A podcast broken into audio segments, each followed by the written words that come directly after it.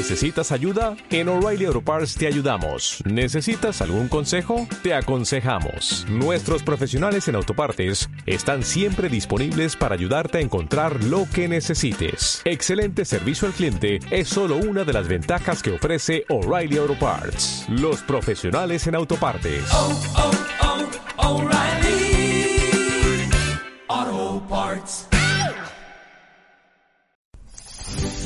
Radio Claret América presenta Sediento de ti, la palabra, fuente de vida, con el sacerdote misionero claretiano Tony Díaz. Reflexiones diarias del Evangelio. Aquí iniciamos. Bienvenidos hermanos a nuestras reflexiones bíblicas de las lecturas del día. Hoy es martes de la quinta semana de Pascua, martes de la quinta semana de Pascua. La primera lectura de hoy viene de los Hechos de los Apóstoles, capítulo 14, versículos 19 al 28. En aquellos días llegaron a Listra, procedentes de Antioquía y de Iconio, unos judíos que se ganaron a la multitud y apedrearon a Pablo lo dieron por muerto y lo arrastraron fuera de la ciudad. Cuando lo rodearon los discípulos, Pablo se levantó y regresó a la ciudad. Pero al día siguiente salió con Bernabé hacia Derbe. Después de predicar el Evangelio y de hacer muchos discípulos en aquella ciudad, volvieron a Listra, Iconio y Antioquía y ahí animaban a los discípulos y a los y los exhortaban a perseverar en la fe, diciéndoles que hay que pasar por muchas tribulaciones para entrar en el reino de Dios. En cada comunidad designaban presbíteros y con oraciones y ayunos los encomendaban al Señor en quien habían creído. Atravesaron luego Pisidia y llegaron a Panfilia, predicaron en Pergue y llegaron a Atalia. Atalía. De allí se embarcaron para Antioquía, de donde habían salido, con la gracia de Dios para la misión que acaba, acababan de cumplir. Al llegar reunieron a la comunidad y les contaron lo que había, había hecho Dios por medio de ellos y cómo les había abierto a los paganos las puertas de la fe. Ahí se quedaron bastante tiempo con los discípulos. Palabra de Dios. El salmo responsorial es el salmo 144 y el responsorio es Bendigamos al Señor eternamente. Aleluya. Bendigamos al Señor eternamente. Aleluya. Que te alaben, Señor, todas tus obras, que todos tus fieles te bendigan, que proclamen la gloria de tu reino y den a conocer tus maravillas. Que muestren a los hombres tus proezas, el esplendor y la gloria de tu reino. Tu reino, Señor, es para siempre y tu imperio para todas las generaciones. Que mis labios alaben al Señor, que todos los seres lo bendigan, ahora y para siempre. Bendigamos al Señor eternamente. Aleluya. El Evangelio de hoy viene de Juan capítulo 14 versículos 27 al 31. En aquel tiempo Jesús dijo a sus discípulos, La paz les dejo, mi paz les doy. No se la doy como la da el mundo. No pierdan la paz, ni se acobarden. Me han oído decir, me voy, pero volveré a su lado. Si me amaran, se alegrarían de que me vaya al Padre, porque el Padre es más que yo. Se lo he dicho ahora antes de que suceda, para que cuando suceda, crean. Ya no hablaré más, ya no hablaré muchas cosas con ustedes, porque se acerca el príncipe de este mundo. No es que Él tenga poder sobre mí, pero es necesario que el mundo sepa que amo al Padre y que cumplo exactamente lo que el Padre me ha mandado. Palabra del Señor. Muy bien, demos comienzo a nuestra reflexión de las lecturas del día. Ah, recordemos que estamos aún en la primera jornada de evangelización de Pablo y Bernabé. Ayer escuchamos cómo en Listra eh, Pablo ah, sanó a un hombre tullido y la gente cuando vieron este fenómeno pues eh, quedaron tan entusiasmados que empezaron a gritar de que Pablo y Bernabé eran dioses que habían bajado a ellos, el dios Júpiter y el dios Mercurio, que Bernabé era Júpiter y Pablo Mercurio, porque era Pablo quien hablaba. Y hasta el sacerdote del templo de Júpiter en las afueras de Listra, pues eh, trajo un par de toros adornados con guirnaldas para sacrificarlos a ellos y es ahí cuando Pablo toma la palabra este, y se rasca las vestiduras este, en, en, rechazo de lo que la gente dice de ellos, ¿no? Es, es, es una expresión, como dije ayer, el rasgarse las vestiduras es una expresión de uh, repugnancia horrorizante a lo que la gente dice de ellos que son dioses, ¿no? Pues de ahí, ahí en Listra, estando en Listra, eh, la, aquellos que se habían reunido para apedrear a Pablo y a Bernabé en Iconio, pues los van siguiendo. Y parece que es, son gente de Antioquía y Iconio que se enteran de que Pablo y Bernabé están en Listra y es ahí donde los encuentran y es ahí donde este, esta gente eh, parece, que, parece que son judíos o algunos judíos cristianos que no están de acuerdo con el mensaje de Pablo. pues ahí empiezan a encender el fuego en contra de Pablo y Bernabé y apedrean a, a Pablo a punto de que piensan que lo han matado y lo arrastran hacia las afueras de la ciudad, ¿no? Ah, realmente una, una, un escenario horrorizante, ¿no? Eh, imaginar, ¿no? Que se, se, arma un motín, se arma un, este, un alboroto de gente que, eh, motivada y eh, por este grupo de, de, de, personas que vienen de Antioquía, de Pisidia y de Iconio, eh, para armar este motín en contra de Pablo y Bernabé y que apedrean a Pablo y prácticamente la lectura dice que prácticamente que lo dejan como muerto, ¿no? Y a tal punto de que lo arrastran para deshacerse el cuerpo de Pablo fuera de la ciudad. Dice la lectura, en aquellos días llegaron a Listra, procedentes de Antioquía y de Iconio, unos judíos que se ganaron a la multitud y apedrearon a Pablo. Lo dieron por muerto y lo arrastraron fuera de la ciudad, ¿no? Cuando lo rodearon los discípulos, eh, esto nos da una indicación de que eh, por donde iban, iban uh, predicando Pablo y Bernabé, pues iban eh, creando muchas conversiones. Y el hecho de que aquí en Listra eh, rodean al cuerpo de, de Pablo, que piensan que ya lo han matado, pues este, esto nos da una indicación de que aparte de aquellos que están en contra de ellos, pues sí hay otros que han escuchado el mensaje y que se han añadido a la iglesia, a la iglesia que es la expresión de la comunidad cristiana, de aquellos que son atraídos por, el Espíritu y que son recibidos a esta comunidad cristiana. Y después ocurre este, este milagro interesante. La gente que ha apedreado a Pablo piensan que lo han matado, pero cuando los otros ah, discípulos de Pablo y Bernabé, pues rodean el cuerpo, Pablo se levanta. Eh, parece que Pablo estaba, se, estaba haciendo el muerto, ¿no?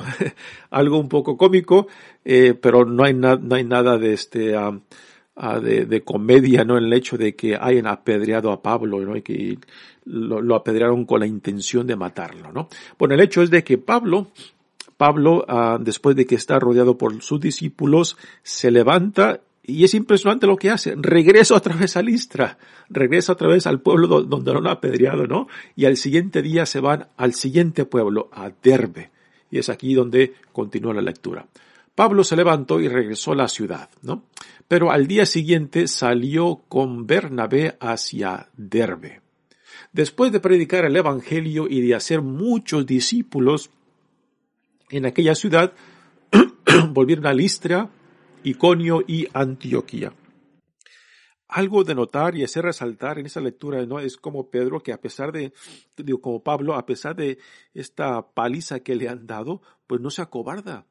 Sigue, sigue, sigue en la misión y, y, algo que después Pablo nos, nos uh, compartirá en, en, sus cartas, ¿no? Es como él ve sus propios sufrimientos unidos a la misma pasión de Jesucristo, ¿no?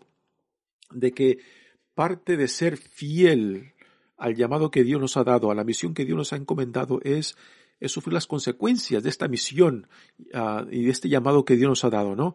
A veces queremos ver solamente los aplausos, queremos ver solamente las aceptaciones y los uh, halagos de la gente, ¿no? Pero también, este, junto con eso están el rechazo y a veces es que a veces estos rechazos pueden ser violentos, ¿no? Y Pablo, pues, no se acobarda ante estos rechazos. Él, para Pablo tiene claramente eh, su nueva identidad uh, como discípulo, como apóstol de Jesús y como uh, agente evangelizador, quien Dios lo ha llamado para esta misión. Y así que eh, Pablo no ve sus sufrimientos como algo personal, no ve el rechazo del mensaje como algo personal. El rechazo del mensaje es el, es el rechazo de Cristo y no de él personal, personalmente. Así que Pablo no se toma este sufrimiento como algo personal y esto es algo muy importante de, de acentuar, ¿no? No se lo toma como algo personal, ¿no? Por eso, aunque él sufre, aunque él es apedreado, aunque él es encarcelado, pues Pablo eh, sigue en la misión que Dios le ha encomendado porque él sabe que el llamado y, y la misión que ha recibido no es, no es, acerca de él, es acerca de Dios, acerca de Cristo, ¿no? Y, y, cualquier persecución o rechazo que él, que él experimente, pues tiene que ver con el rechazo de Dios y de Cristo y no de él mismo. Así que no se lo toma personal. Una lección que hemos, que tenemos que aprender nosotros, ¿no? Ah, para no perder de vista cuál es cuál es nuestro llamado, cuál es nuestra misión. Es Cristo, ¿no? Es Cristo. Y aunque uno experimente rechazo y, por más violentos que sean, no es algo personal. A lo, quien rechazan es a Cristo, ¿no? Así que Pablo, después de esta paliza que le han dado, pues regresa a Listra, va a Derbe junto con Bernabé y continúan predicando y dice la lectura que hacen eh, que se llevan a cabo varias conversiones. Y después empiezan a, empiezan su regreso trazando, trazando su jornada en reversa. Uh, lo cual es muy importante. Después de que han predicado, después, después de que han llevado a cabo varias conversiones, ahora empieza el proceso de formar la comunidad, lo cual es algo muy importante, ¿no? Dice, después de predicar el Evangelio y de hacer muchos discípulos en aquella ciudad, volvieron a Listra. Aquí están, eh, de, están de regreso a su origen, a Antioquía de Siria, eh, pero en reversa. En Listra, Iconio y Antioquía. Fue en Iconio donde primero este, los, los uh, trataron de apedrearlo, uh, y fue en Listra donde los apedrearon, ¿no? Y ahí animaban a los discípulos y los exhortaban a perseverar en la fe. Así que después de, de la predicación inicial, ahora está, empieza el proceso de formación y el proceso de crear una comunidad para que se apoye mutuamente, para que eh, se vaya cimentando la experiencia del discipulado, la experiencia del vivir en esta nueva realidad del reino, lo que significa esto, ¿no? De que no sea simplemente una conversión emocional o una conversión religiosa, sino que una conversión que después tenga implicaciones en la forma que viven, en la forma que se relacionan, en los valores, el tipo de comunidad y familia que llegan a formar, ¿no? Y es ahora lo que Pablo y Bernabé están haciendo al venir y al ir de regreso pasando por los lugares que ya habían predicado. Dice, diciéndoles que hay que pasar por muchas tribulaciones para entrar en el reino de Dios. En cada comunidad designaban presbíteros. ¿Quiénes son los presbíteros? Pues prácticamente los presbíteros eran los ancianos de la comunidad y en esto eh, Pablo y Bernabé, que son judíos, están prácticamente tomando la experiencia de la comunidad judía y porque es, todo lo que saben, es todo lo que saben, ¿no? Y, la están, uh, están utilizando la experiencia de la comunidad judía de cómo eligen los líderes en la comunidad judía, que vienen siendo los ancianos, los mayores. Así que en esta, en esta comunidad joven cristiana, entre los mayores de edad, escogen a los más maduros, a los más asentados, a los más calmados, y los, y les imponen las manos y los nombran presbíteros, o sea, eh, guías, guías de estas, pequeñas comunidades nacientes que ahora son llamados a formar, ¿no? Y dice, y con oraciones y ayunos los encomendaban al Señor en quien habían creído, ¿no? Así que ahora está el proceso de crear la estructura de la iglesia. los presbíteros son los primeros líderes que fueron eh, escogidos, eh, que fueron este, ungidos y llamados para, para guiar estas comunidades nacientes. Después empezarán a salir otras, otros llamados eh, de liderazgo dentro de esta comunidad en la medida que las comunidades van creciendo, ¿no? Pero aquí tenemos el ejemplo de los primeros líderes que fueron escogidos, que fueron llamados, que fueron este, ungidos para este cargo, ¿no? Los presbíteros. Después continúa la, la lectura. Atravesaron luego Pisidia y llegaron a Panfilia, así que nuevamente eh, van en reversa en esta jornada de evangelización y en el regreso pues ahora van estableciendo la estructura de lo que llegará a ser la iglesia. Y se llegaron a Panfilia, predicaron en Pergue y llegaron a Atalia, que es un puerto en la parte sur de lo que hoy en día es Turquía.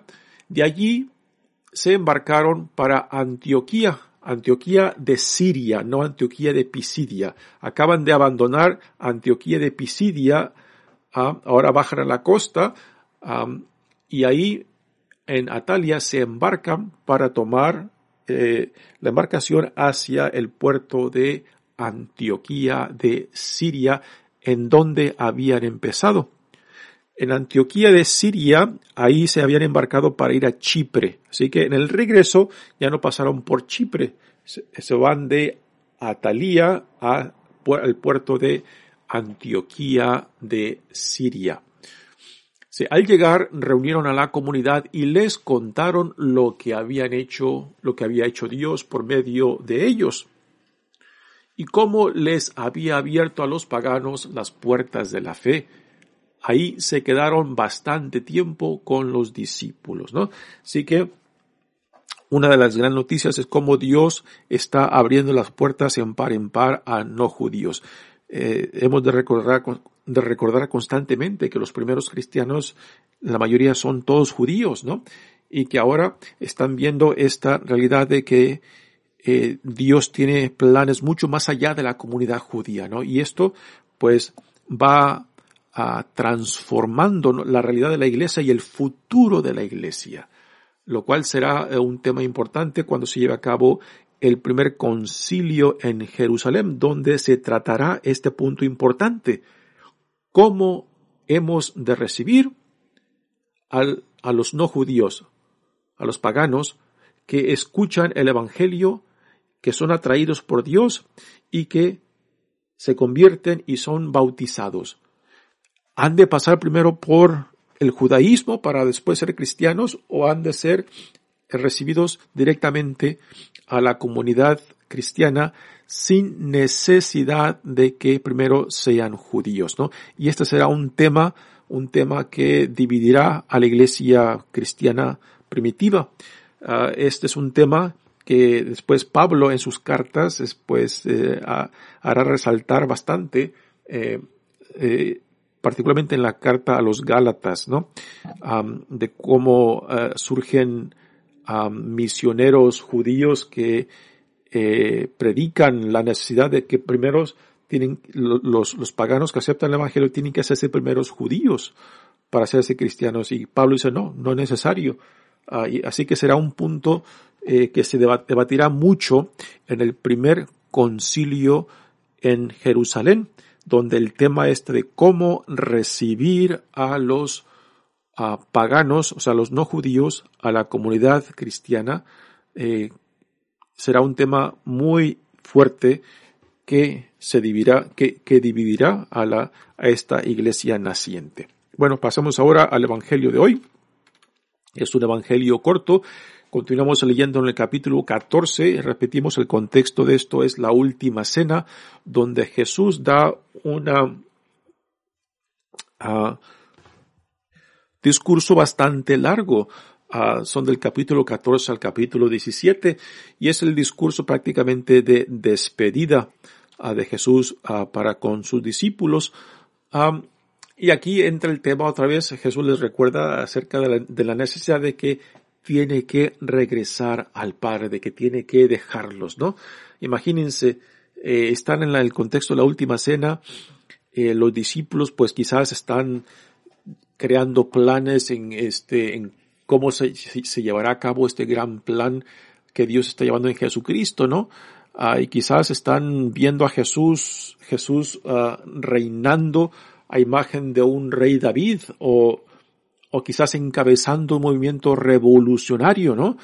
Y que ellos piensan de que Jesús pues se mantendrá en la cabecera, se mantendrá en el lugar de, de liderazgo para llevarlos hacia donde Dios los llama. Y ahora Jesús les está hablando acerca de que tiene que irse, tiene que regresar. Imagínense, ¿no? Así han puesto toda esta confianza en Jesús como el líder, como la cabeza, y, ahora les habla de que tiene que regresar, tiene que irse. Imagínense eh, la gran desilusión y la, eh, la, desesperanza. Bueno, si hemos puesto toda la esperanza en este hombre y, ahora que se nos vaya, entonces, ¿qué va a pasar con esto, no?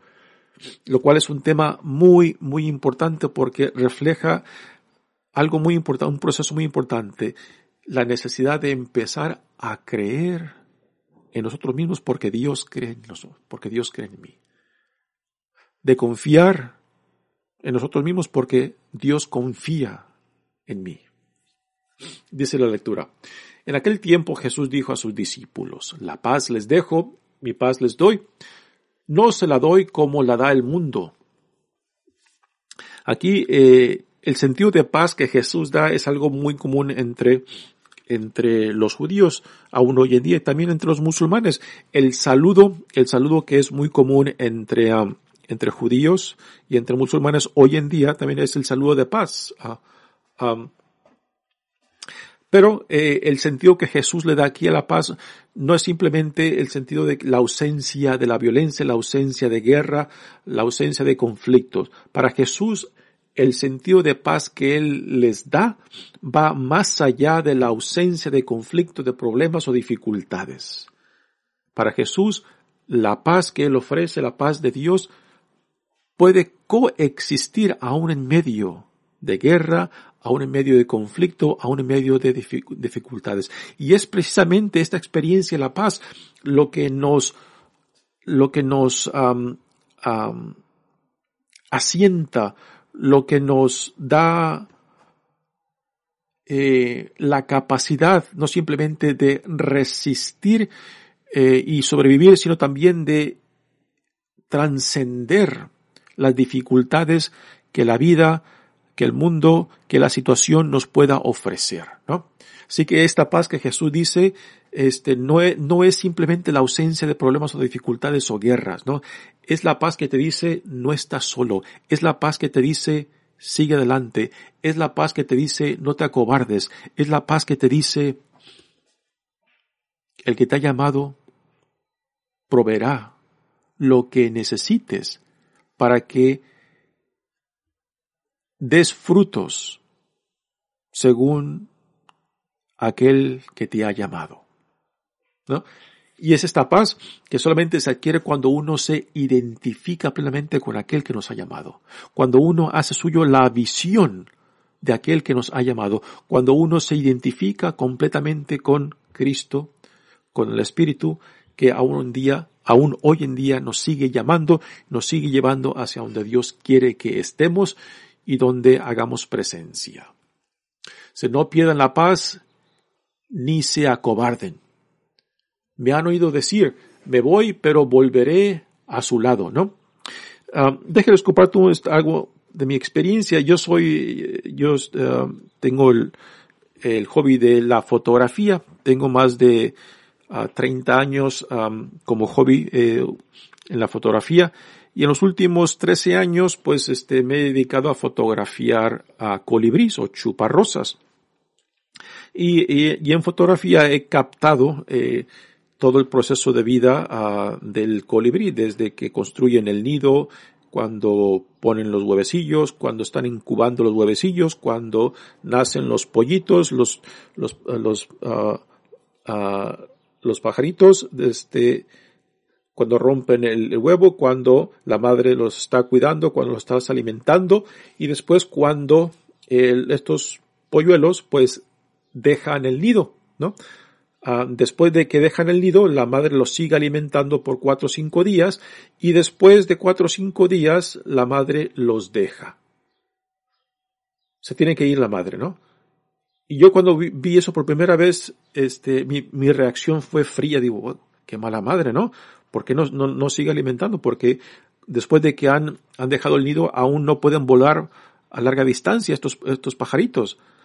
Eh, pero si la madre no se va, esos pajaritos no, no, se, no se van a forzar a desarrollar sus alas y no van a ir en busca de comidas por sí mismos. Así que la madre se tiene que ir para que estos polluelos empiecen a confiar en su propia naturaleza, en su propia capacidad de alimentarse por sí mismo, en su propia capacidad de encontrar comida para sí mismo, ¿no?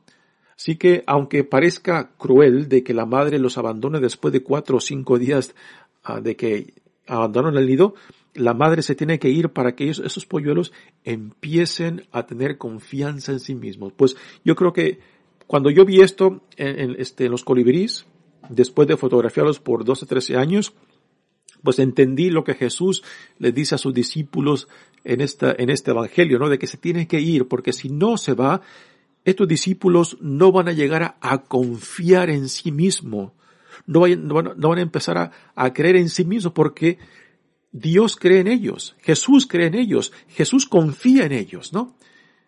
Por eso se tiene que ir para que ellos empiecen a tomar riendas de lo que Dios está haciendo en ellos y por medio de ellos, ¿no? Es un proceso espantoso, es un proceso que nos puede dislocar pero es un proceso necesario en la cual, en la cual uno tiene que empezar a creer en uno mismo porque Dios cree en ti. De que uno tiene que esperar de uno mismo porque Dios espera en ti. De que uno tiene que lanzarse al mundo porque es, es Dios quien te ha llamado para que, para, para que tú seas un instrumento de la buena nueva, un instrumento de su presencia, un instrumento del reino que ya está presente en nosotros y yo soy su testigo, ¿no? Uh, por eso, aunque la experiencia sea difícil, aunque la experiencia sea, sea uh, digamos, triste um, o te disloque, pues es una experiencia necesaria para que uno piense a confiar en sí mismo. ¿eh? Si me amaran, se alegrarían de que me vaya al Padre, porque el Padre es más que yo, se lo he dicho ahora antes de que suceda, para que cuando suceda crea, ¿no? Así que Jesús, como el Hijo amado de Dios, tiene que regresar a, la derecha de Dios, ¿no? Que es el lugar propio de Él. Y si, y si nos identificamos con Jesús entonces, entonces nos alegraríamos de que Él regrese a donde debe estar a la derecha del Padre, pero Él no nos dejará huérfanos.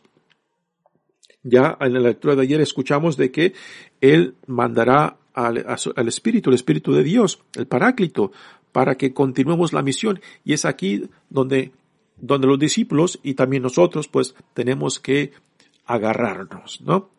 De que aquel que nos ha llamado también proveerá lo necesario para que el llamado, la misión que hemos recibido sea fructífera para la, para gloria de Dios, para el reino de Dios, ¿no? Y esto implica de que uno tiene que confiarse en sí mismo, tiene que uno empezar, empezar a ver como Dios nos ve, a aceptarnos como Dios nos acepta, a pesar de mis, de mis dificultades, a pesar de mis flaquezas, aún a pesar de mis pecados. La gracia de Dios es mucho más grande que mis deficiencias, que mis pecados, en lo que yo pueda ser, estar débil, ¿no? Por eso es más necesario aferrarnos a lo que Dios ve en mí, a lo que Dios cree en mí, a lo que Dios espera en mí, que a lo que yo pienso de mí mismo, a lo que yo veo en mí mismo. Pon tus ojos, pon tu esperanza, pon tu fe en aquel que te ha llamado y pídele a Dios que te ayude a ver lo que Dios ve en ti, lo que Dios ama en ti, lo que Dios ya acepta en ti, para que te lances a donde Dios te llama.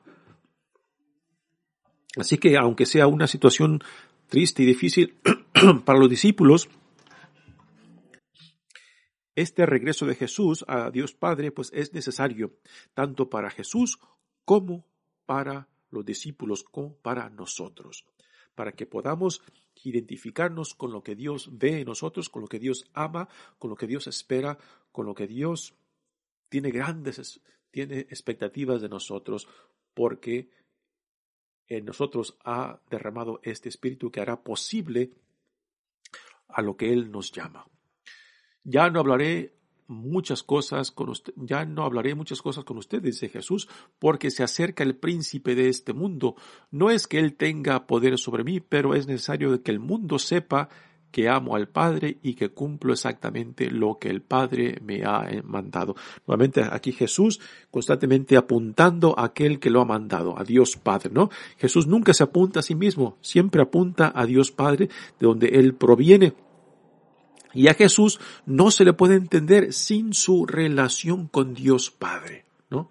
Y esta relación que Jesús vive con Dios Padre es precisamente a la relación a la cual Él nos llama a la relación de intimidad y confianza en aquel que es nuestro creador, que es nuestro sustento, que es nuestro, nuestro fin. Muy bien, hermanos, mi nombre es Padre Tony Díaz, misionero claretiano, pues que sé que estas reflexiones nos continúen animando, animando para confiar en aquello que Dios ve en nosotros aquello que Dios ya ama en nosotros a pesar de, nosotros mismos, ¿no? Para que podamos, para, que podamos crecer en esta confianza de lo que Dios en Jesús ya ha empezado en nosotros, ¿no? Porque es necesario, es necesario creer más en lo que Dios ve y ama en nosotros que en lo que uno piensa de sí mismo. Porque aquí está la gran posibilidad de llevar a cabo la misión a la cual Dios nos llama, a pesar de nosotros mismos. Que Dios los bendiga. Radio Claret América presentó Sediento de ti, la palabra. Fuente de vida. Sus comentarios son importantes. Contáctenos en radioclaredamerica.gmail.com